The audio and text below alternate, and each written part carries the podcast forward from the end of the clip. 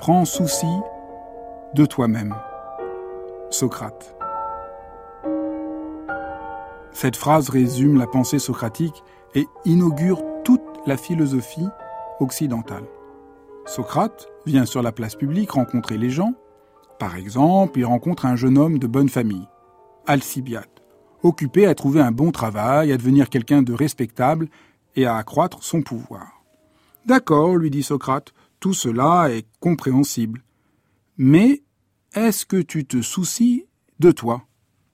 Alcibiade ne comprend pas du tout ce que signifie cette question. Et pour cause, c'est une question déconcertante. Toute société nous demande de nous consacrer à elle, parfois jusqu'au sacrifice, et voilà cet homme qui nous demande de prendre soin de nous. Les Athéniens en furent si furieux que, pour cette raison, ils mirent Socrate à mort. L'éducation doit produire des travailleurs efficaces, directement disponibles sur le marché du travail, non des hommes libres qui pensent par eux-mêmes. Toute ressemblance avec notre situation actuelle n'est évidemment pas fortuite. Prends souci de toi-même. Cette proposition a malheureusement donné lieu à deux mécompréhensions qui en ont complètement dévoyé le sens. La première est de comprendre que se soucier de soi consiste à se couper du monde pour se réfugier dans ce que les stoïciens vont appeler la forteresse intérieure. Quel contresens Le geste de Socrate n'est pas celui d'un ascète qui se met en retrait du monde. Il nous invite à mieux nous engager dans le monde, non à le fuir.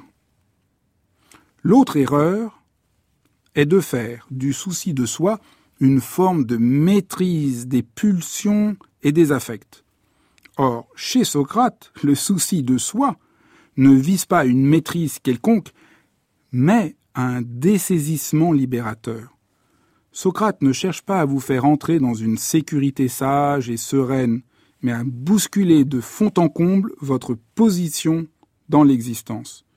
Si Socrate venait là vous parler, bien loin de vivre un instant de sérénité, vous seriez mal à l'aise. Mais que faire de ce trouble? Pour le découvrir, il faut s'engager dans la méditation socratique. Platon nous raconte que Socrate restait souvent immobile sans bouger. Une fois, il est même resté debout d'une aurore à l'autre, à l'étonnement de tous. Que faisait-il? Quand Socrate était dans l'embarras, il se posait au cœur de son trouble pour un moment, sans rien faire, sans chercher de solution. Vous n'êtes pas obligé de rester immobile aussi longtemps, mais replacez-vous dans cet état de non-savoir. Pensez philosophiquement ce n'est pas avoir des réponses à tout, mais c'est être saisi par l'exigence renversante de penser ce qui importe là, maintenant, pour vous.